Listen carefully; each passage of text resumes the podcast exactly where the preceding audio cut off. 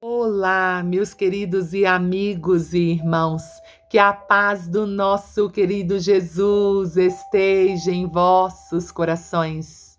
Estamos aqui para mais uma oração de fé e uma meditação na palavra de Deus. Estamos crendo que o eterno Deus tem uma ação direta, específica para nós nesse tempo. O texto de hoje está no livro de Marcos, capítulo 5 e o versículo 20. Então ele foi e começou a proclamar em Decápolis tudo o que Jesus lhe fizera, e todos se admiravam. A meditação de hoje é quando Jesus chega, vidas são libertas. Eram entradas discretas, ações despretensiosas que geravam resultados maravilhosos. Havia mudança radical nas vidas que ele tocava. Eram encontros transformadores. Às vezes, ele se achegava a uma multidão outras vezes a uma pessoa individualmente, mas o zelo, o amor eram os mesmos.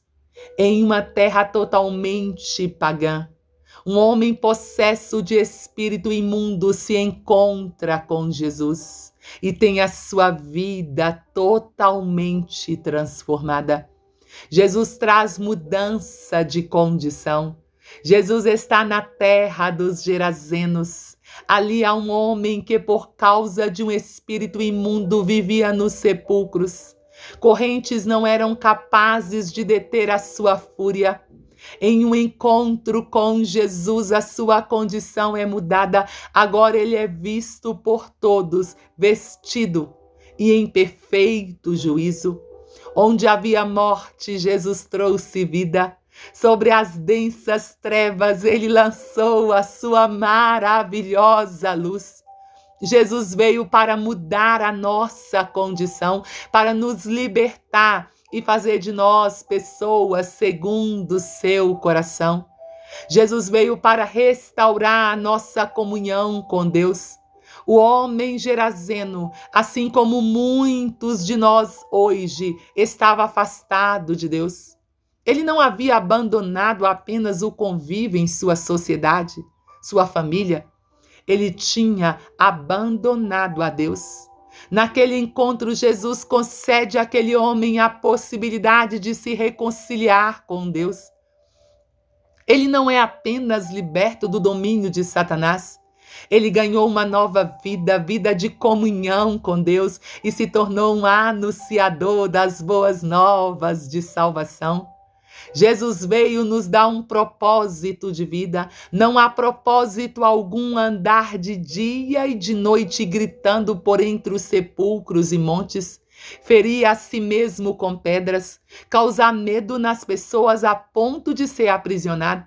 Jesus, ao restaurar a vida desse homem que outrora era um endemoniado, ele lhe concede o objetivo da vida Daquele momento em diante, a vida dele tem propósito glorificar a Deus. Ele quer acompanhar Jesus, mas Jesus lhe disse: Vai e anuncia Deus ao seu povo. Conta-lhes o que Deus fez por você. Ele imediatamente começou a cumprir com sua missão e tornou o primeiro missionário gentil. Verdade é que quando Jesus chega, mudanças extraordinárias acontecem. Há uma mudança de vida, a reconciliação com Deus e há propósito para se viver. Pai, em o nome de Jesus, nós continuamos na tua presença. Nós o adoramos, louvamos, engrandecemos o teu nome. Te pedimos neste dia, tenha misericórdia da raça humana. Traz a salvação, a libertação, a transformação, a reconciliação dos homens contigo, ó eterno Deus.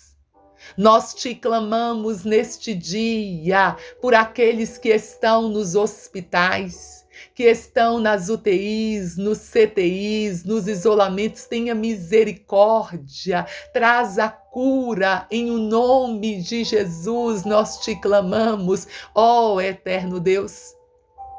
Te pedimos neste dia, repreenda o avanço do coronavírus nas nações.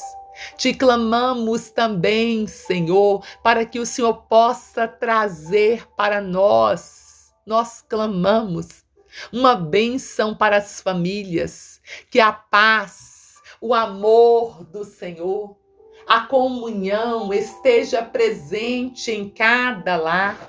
Nós te suplicamos neste dia, Senhor, também por um grande avivamento para aqueles que te servem. Tenha misericórdia, desperta teu povo, ó eterno Deus.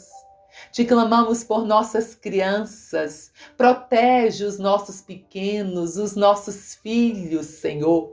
Que o Senhor esteja os alcançando neste dia. Essa é a nossa oração, esse é o nosso pedido, em o nome de Jesus. Deus abençoe você, abençoe sua casa, sua família e que você possa crer que dias melhores virão. Não duvide.